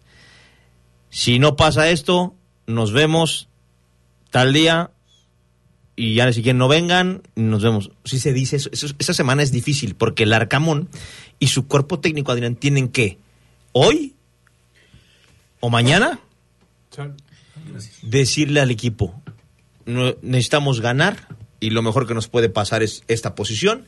Si empatamos necesitamos esto, si perdemos necesitamos que estos, estos y estos no ganen. Si no calificamos, muchachos, nos vemos tal día. O no paramos, o nos veo el jueves o el viernes. Y eso muchas veces al jugador no le gusta, Adrián. Porque se va, termina el entrenamiento y se va a casa diciendo, este ya nos dio por muertos, o sea, pero es la tarea del cuerpo técnico. Porque en ese momento Matosas lo hizo como, muchachos, este, pues la verdad se ve muy jodida, no creo que nos dé. Preparen si se quieren ir de vacaciones, listo, pórtense bien, inviertan bien su dinero. Lo que siempre les decía el profe inviertan, cuídense, alimentense bien. El profe Altieri les va a dar esto y esto para que se cuiden. Y muchos compraron boletos, ¿te acuerdas? Nacho González, todos boletos de avión para irse a la playa. Ahí buscándolos porque, oiga, ¿dónde están? Así es. Y, y esta semana es la que el Arcamón, la, que el Arcamón tiene que decir eso, Adrián. Tristemente, porque se viene el Mundial de Clubes, si descansan o no. O sea, si el León queda eliminado, ¿tú qué verías bien, Adrián? ¿Que el equipo siga trabajando hasta que vuele? ¿O verías normal que les den una semana y media o dos? Yo creo que, pues no lo vería bien, pero eso es lo que va a suceder. O sea, yo sí creo, y y eso te lo preguntaba hace la Sí, semana pasada. así es. Yo te decía, si León queda eliminado en el- después de que termine la fase regular del torneo, va a tener casi un mes, más de un mes, porque aquí, de acuerdo a lo que nos está diciendo nuestro amigo que nos mandó la publicación de la fecha, 15 de diciembre, 15 ¿no? de diciembre, sí. 15 de diciembre. El próximo sábado es 12 de noviembre. Si León queda eliminado el 12 de noviembre, va a tener un mes para preparar su próximo partido que va a ser contra el Uragua. ¿Cómo lo va a preparar? Así es. ¿Va a ser lo mismo que, que la final de la Conca Champions? O sea, quedas eliminado muy pronto y pues a ver cómo le haces, contra quién juegas. Así es. No va a haber equipos, ya los torneos terminaron, los que están, los que fueron eliminados de la Liga de Expansión ya se fueron de vacaciones, los que siguen en competencia, pues siguen en competencia, no se van a aventar un tirito con un equipo que, que todavía está este, buscando sparring. Eh, eh, otra vez se vuelve un tema complicado. Por eso es importante para León mantenerse en la pelea Así es. para quienes dicen, no, es que para qué León ya que lo echen y que ya empiece a pensar en el próximo torneo.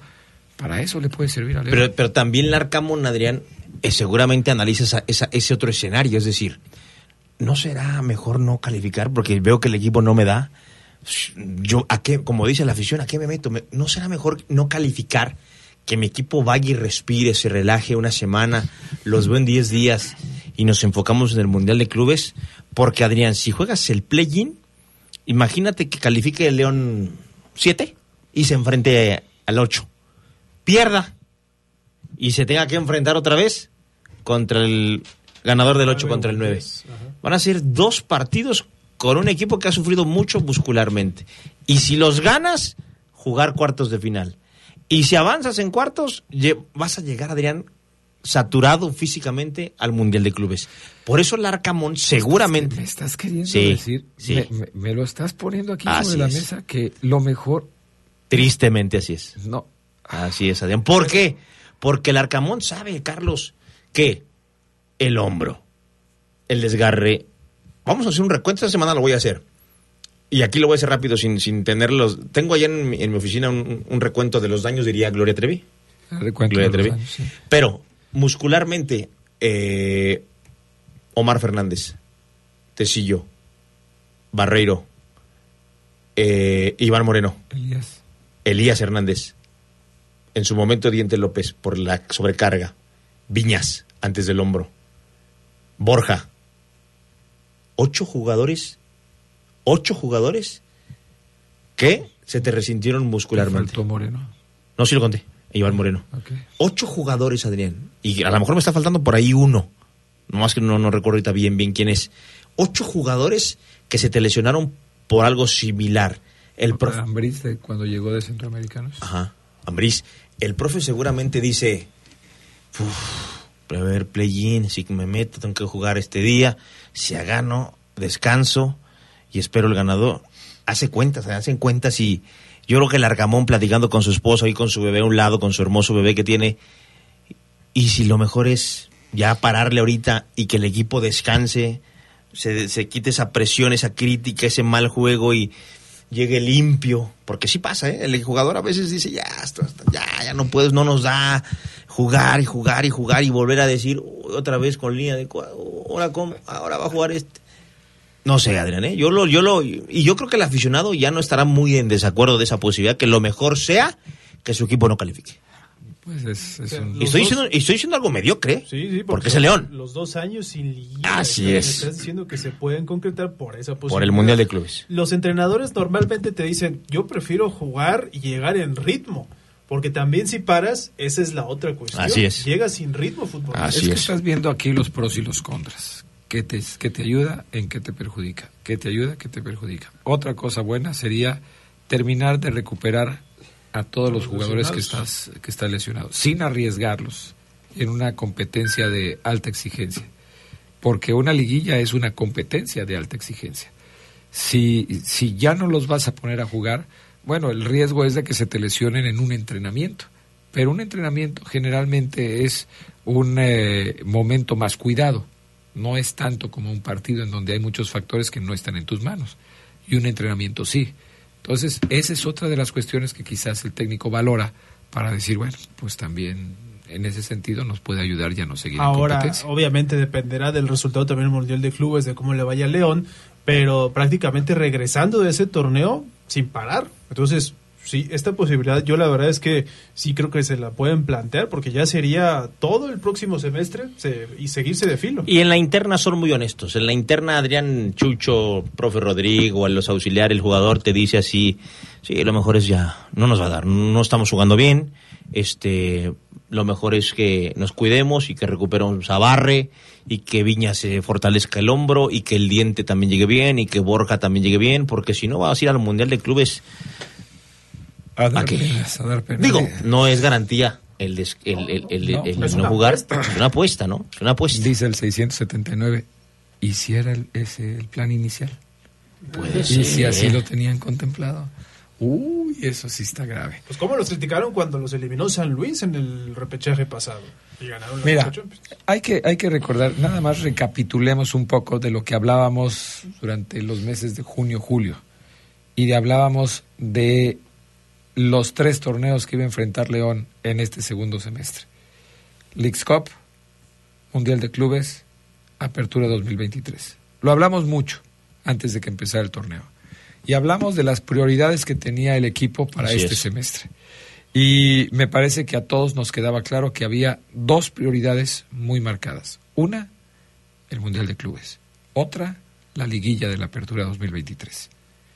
Bueno, ¿Cuál está, ¿Cuál está por encima de la otra? pero, pero a lo que voy, Charlie, es, si ya tenías estas dos prioridades, quedó clarísimo que no iban por la League's Cup. ¿Cómo enfrentaron la League's Cup? Nada más recordemos cómo fue avanzando León en la League's Cup, cómo se presentó el problema de cuando quedaron varados, cómo resultó aquel partido contra el Real, Salt Lake, en donde quedan eliminados. También con un segundo tiempo que pues, nadie se explica qué pasó ahí, ¿no?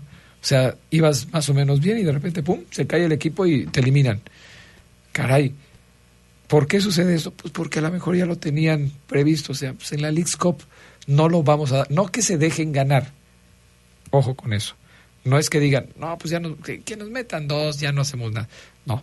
Sino decir, vamos a dar nuestro máximo, máximo esfuerzo hasta aquí. Y nada más. Hasta donde lleguemos con esto. Y después vemos qué pasa en la liga y después vemos qué pasa en el Mundial de Clubes. Es una posibilidad, ¿no? Es una de las posibilidades. Bueno, para irnos a la pausa, el 164 quiere que le mandes un cerveza refresco. ¿Cerveza refrescos? Mensajes y regresamos. Ah, estaba... ¿Te ha pasado que estás viendo tu WhatsApp y que de repente tienes un mensaje abierto de alguien y en ese momento le cambia la, la imagen de su... que el que lo identifica? Ya no sabes quién es. No, es el mismo, pues lo tengo aquí abierto. O sea, es el 164. Pero sí el que pidió el que pidió un cerveza refrescos, por eso lo tengo aquí abierto, acaba de cambiarle la, la imagen a su WhatsApp. Así las cosas. Jornada número 16, resultados. Sí, empezamos con el- los juegos del sábado, ya después de ese Puebla León del 5-4.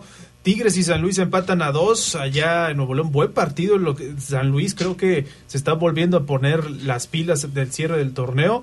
Luego vimos el América 3, Tijuana 0. Monterrey le pegó de visita 2 a 0 a Pachuca. Chivas le ganó a Cruz Azul 1 por 0 ahí en, de regreso en su estadio.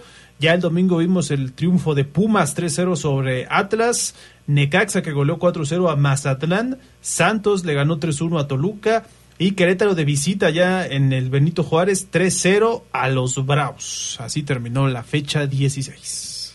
Me llama mucho la atención los algunos partidos que terminaron con goleada porque caray, o sea, ya ya estamos hablando de sobre el final del tor- de la temporada o del torneo con muchos goles, 35 goles en, en, eh, en esta jornada. Y lo decías tú bien en la tarde, no todos los equipos marcaron gol este fin de semana, pero los que lo hicieron, lo hicieron por racimos, ¿eh? Pumas, Querétaro, Santos, Necaxa, hasta el Puebla y el León, que Sí. se enfrascaron en un toma y daca. ¿no? Esos nueve goles abonaron muchísimo a la suma total de las anotaciones, pero sí, en realidad fue una fecha que creo que nos promete, aunque sea poquito, Adrián, pero que pueda haber una buena liguilla. Eh, ¿Qué destacamos de, esta jornada? A mí me gustaría destacar el tema de los equipos que ya están clasificados y de cómo consiguieron su, su boleto para estar ahí. Por ejemplo, en el caso de Tigres. Los Tigres este fin de semana son segundos de la clasificación detrás de, del América y este fin de semana el equipo eh, felino empató 2 a 2 con el San Luis. Eh, partido muy parejo, los goles se dieron hasta la segunda parte, pero en este partido hubo un golazo, ¿no? El de Villalpando que le pega muy bien a la pelota ya cerca del final del partido para que todo terminara 2 a 2 allá en el estadio universitario. Fíjate que un buen partido. Ay, caray, ya me, ya me estaba pegando lo tuyo, Adrián. Ah, no, no me empieces a echarme la Eh, un partido interesante porque Tigres parecía que levantaba el vuelo, pero eh, lo que al final de cuentas nos demuestra el equipo es que San Luis no es, o sea, no va a ser un flan este torneo. Determina por empatarle, por empatarle por allá del 96 con gol de Dieter Villalpando. Primero eh, después Víctor Ferreira pone el empate para San Luis, después viene eh, Nico Ibáñez al 91 y cuando parecía que Tigres, porque lo celebró todo el universitario, que se llevaba el triunfo, no, vino el jugador de, de San Luis para, para hacer el empate en un partido que prácticamente fue no de 90, sino de 100 minutos, porque agregó alrededor de 100, de 10, de 10 más. Entonces, bueno, un, un juego interesante, bueno, eh, en el primer tiempo eh, aburrido, pero ya el segundo tiempo se compuso y de qué manera cuando al 97 Dieter Villalpando, este mexicano, pues eh, empata para San Luis. Y luego, eh, ah, siguiendo con el tema de los equipos norteños, el Monterrey, que también ya amarró su calificación directa, eh, logra una victoria de dos goles por cero frente a los Tuzos del Pachuca. Charlie. Sí, goles de Berterame al minuto 12 y Rogelio Funes Mori al 26. Este equipo de Rayados parece que recupera un poco la memoria, más allá de los errores ahí en la aplicación de la Liga MX que daban otro marcador, y aseguraron ya su presencia con todo y que tienen el juego pendiente contra Santos de media semana. Ya se metieron directo a la fase final o a la liguilla con 29 puntos, ya porque el séptimo no lo saca. Y pues ahí está Rayados con uh, quizá una marcha más lenta que en otros torneos, pero sí una amplia plantilla me parece que no se puede descartar a este Monterrey. Obviamente eh, faltará por conocer qué tanto le puede afectar eh, lo del Tano Ortiz, que no es un técnico con tanta experiencia en liguillas, pero pues ya será otra cuestión, ya cuando le empiece a jugar, y, para empezar, determinar cómo va a jugar su último partido, si va a administrar un poco la platilla, y del lado de Pachuca necesitaba este triunfo para meterse a la pelea, era uno de los resultados que le afectaba a León, no pudo conseguir la victoria, y sí me parece que los Tuzos están pues ya en la rayita, difícil que el Pachuca se vaya a meter, y no sé si Almada tiene en juego su puesto para el último partido, al menos en la actitud. Si se queda Almada, también para confirmar a los jugadores que van a permanecer en el proyecto. Incluso ya hay eh, muchos comentarios al respecto de que Almada podría ser uno de los candidatos a dirigir al Cruz Azul la próxima temporada. O sea que eh, ya está hablándose de este tema, eh, ya tiene varios torneos con el equipo de Pachuca y seguramente también ya ha llegado el momento de terminar un ciclo y, y, vamos a ver qué, en qué termina. Lo que sería lamentable para Grupo Pachuca es que ninguno de sus dos equipos logre calificar. ¿eh? Sí. Tanto León como Pachuca están en la orillita. Sí y... le ha pasado, pero sí, sí, sí. es raro. No, pues sobre todo en estos dos últimos años. Aunque Pachuca, en estos dos años que León no ha clasificado, tres torneos para ser más precisos, Pachuca ha estado disputando finales. Bueno, hasta fue campeón hace no mucho. Así es. ¿no? Sí, se, eh, digo, lapsos, León fue campeón en 2020 y luego Pachuca, casi año y medio después. Así es, así es. Bueno, esos partidos. Y luego también este fin de semana el Chivas contra Cruz Azul. Partido que tuvimos a través de la poderosa RPL y en donde el conjunto del rebaño se llevó la victoria 1 por 0 frente a la máquina lo que volvió a poner a Cruz Azul en el lugar en el que ha estado prácticamente durante todo el torneo. Sí, ¿quieres que te diga la combinación que puede meter a Cruz Azul al play-in, Adrián? A ver. De todos los resultados. Primero vencer al Puebla. Después que Mazatlán pierda contra Toluca o si Mazatlán empata contra Toluca, que la diferencia de goles sea superior de Cruz Azul al final. Ahorita Mazatlán tiene menos 3 y Cruz Azul menos 7. Otro resultado, que Pachuca no le gane a Tijuana. Otro que Santos pierda los dos juegos que le restan y la diferencia de goles al final sea mayor para la máquina. Hoy Santos tiene menos dos y Cruz Azul menos siete. Ese menos siete es el que yo creo que le va a terminar de dar jaque mate a, a la máquina. Que Querétaro no derrote a Monterrey y que Juárez no derrote a León o que León pierda por una diferencia de al menos siete goles con los fronterizos o que se combine, mejor dicho, esa diferencia entre León y Cruz Azul para que sea favorable a los cementeros. O sea, por donde se le vea, es un milagro el que necesita Cruz Azul para meterse al play. Bueno, el que hizo esa nota eh, que estás leyendo, Charlie Contreras, no tiene nada que hacer, es, es un aficionado de Cruz Azul que está queriendo encender todas las veladoras posibles para poder conseguir la calificación de la máquina. No lo veo de otra manera, ¿eh? Sí, sí. No, pues es una combinación súper, súper difícil que se pueda dar para que Cruz Azul esté en la liguilla. ¿Por qué? Pues porque hoy Cruz Azul es lugar 16 de la tabla. Imagínate, del lugar 16 en la penúltima que se meta al play-in y pueda llegar a una final, es cosa de locos, No, que solo pasa en el fútbol mexicano. Nada más aquí, tienes toda la razón.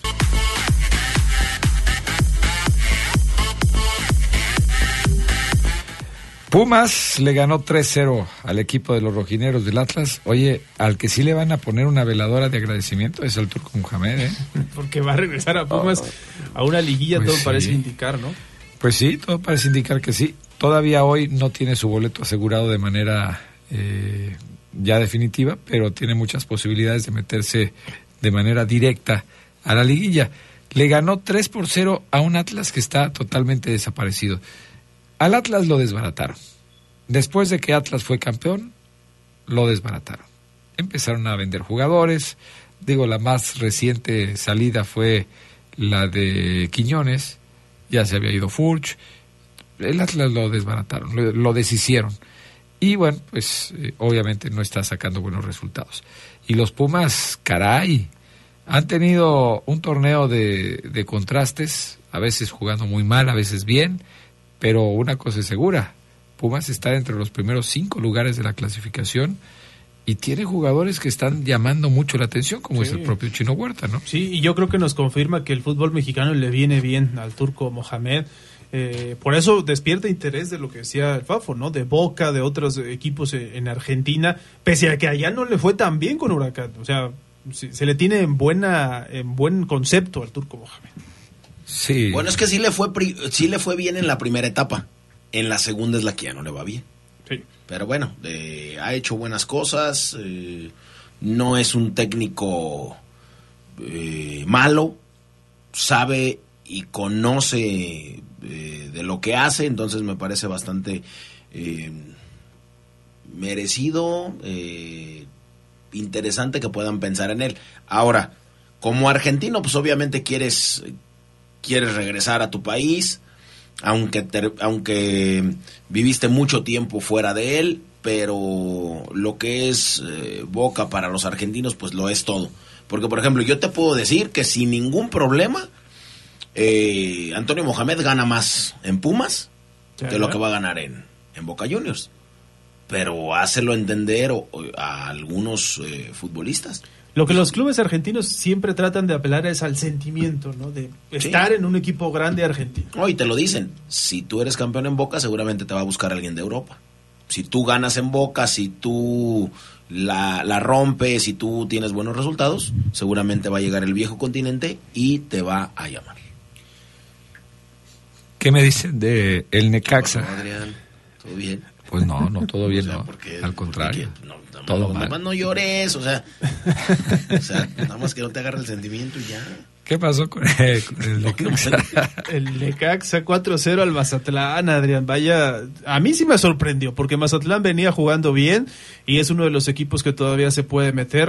Ya no sé qué esperar del Necaxa en la última fecha, la verdad. No sé si por ahí les eh, como que se quedan en pausa gran parte del torneo y de repente vuelven a aprender al equipo porque de repente tiene este tipo de goleadas que no te explicas. Lo que sí es que Necaxa, eh, muy difícil que salga del fondo de la tabla, necesita ganar su último partido y que Atlas lo no sume. O bueno, incluso con el empate podría favorecerle porque Necaxa tiene, Necaxa tiene mejor diferencia de goles. Y Mazatlán, pues ahí está eh, también en la orillita, ¿no? Con esos 19 puntos. Era un resultado que no podía dejar ir porque le daba, pues le ponía el futuro en sus manos. Y ya con esto va a depender de otros en la última fecha. Pues sí, vamos a ver en qué termina. Yo te decía en la tarde que a mí me parece que este Necaxa ya desde el principio de la próxima temporada, con Fentanes en la dirección técnica, puede cambiar.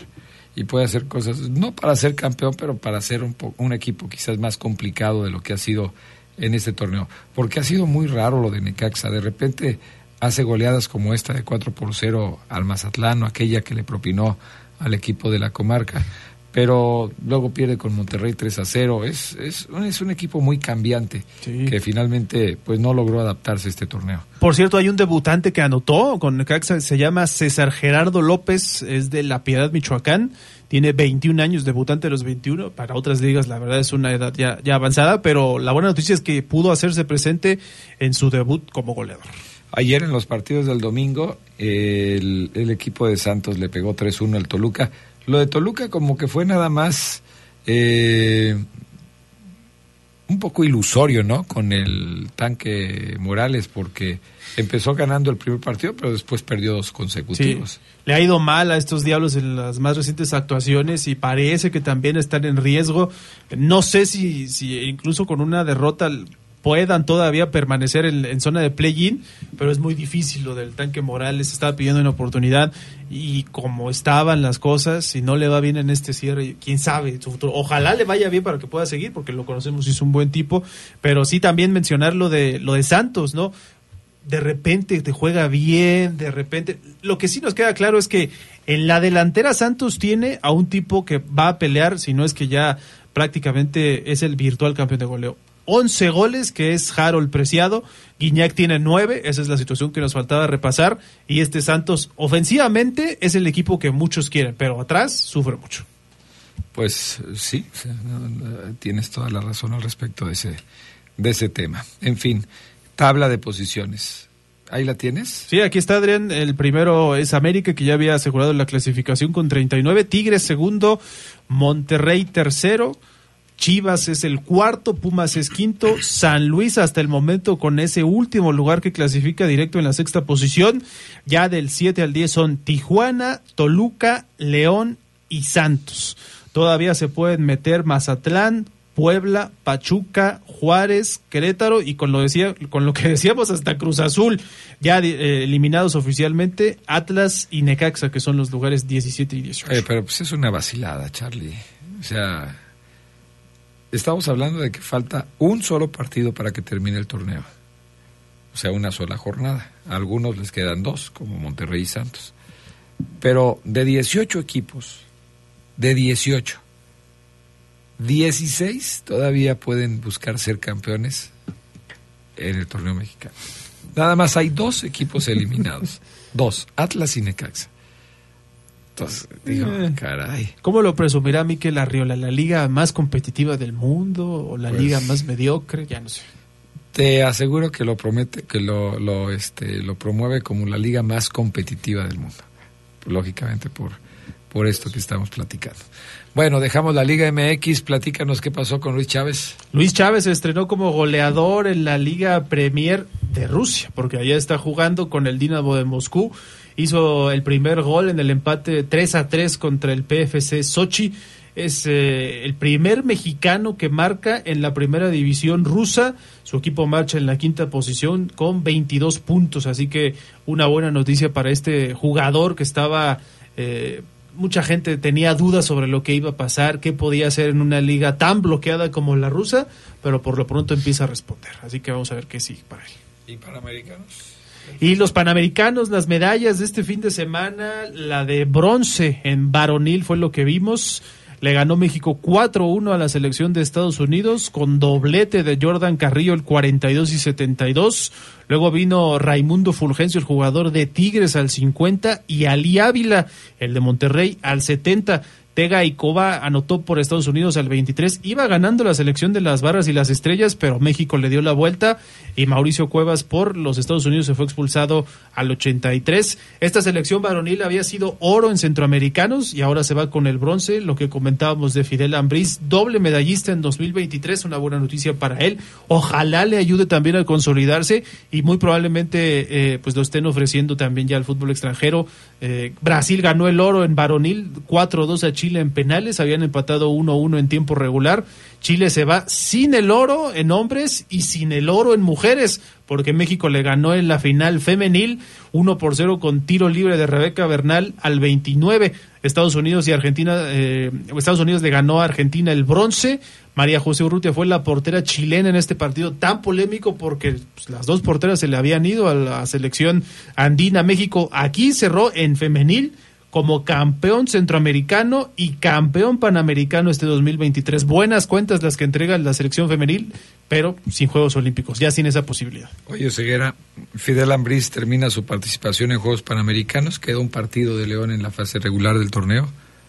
¿Tú si fueras Larcamón lo ponías en el partido contra Juárez? Sí, yo sí. Yo sí. Yo creo que está para jugar Fidel. Evidentemente entiendo que el viaje es largo, pero se le ocupa, Adrián. Se le ocupa y aquí es cuando el chavo dice estoy. Estoy, está joven, descansa, quiere jugar. Él quiere jugar, Adrián. Él te dice, yo sin problema juego. Nada de que déjeme ver, por a ver cómo amanezco el, el sábado y le aviso el sábado, ¿no? En el desayuno, a ver si me siento bien. No, no, no. Fidel es de los que va, de los que dice voy.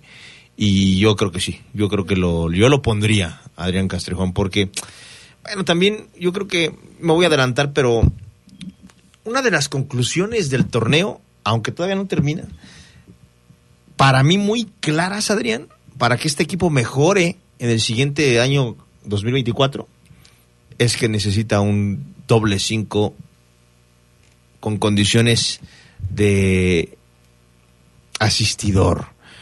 Tiene tres contenciones, el León, Perro Romero, Iván Rodríguez y Fidel Ambriz, y los tres me parecen del mismo corte, me parecen a mí. Yo siento que ocupa un tipo que haga lo que hacía Chapo Montes. Un tipo que te agarre la pelota delante del 5 y te meta pases a los espacios, te meta cambios de frente. León no tiene eso hoy. Hoy no tiene un 10, León. Ya, ti- ya tienes que irte a dormir, Adrián. Te estás durmiendo en cabina, Adrián Castrejón. No, no estoy dormido, se- me siento un poco decaído. Estás estás así, mira, estás así, estás así, ya, Adrián. Estás así, ¿verdad que sí, Carlos? Hasta Carlos se me comiendo así de... Adrián, sí, ya, vamos. Sí, ya, ya, ya, ya. Faltan tres minutos, termínalo ya. Sí, Vámonos. Adrián. Vámonos pues. Buenas noches. Despidan. Gracias, buenas noches. Buenas noches. Gracias, mañana nos escuchamos. Ay, en el noti No, no va a llegar. Bueno, gracias, buena noche. Hasta mañana.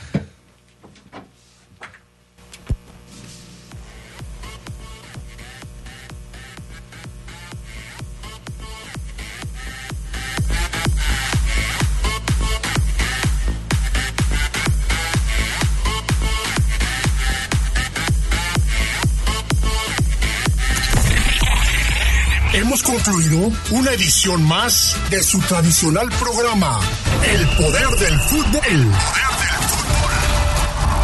Hasta la próxima.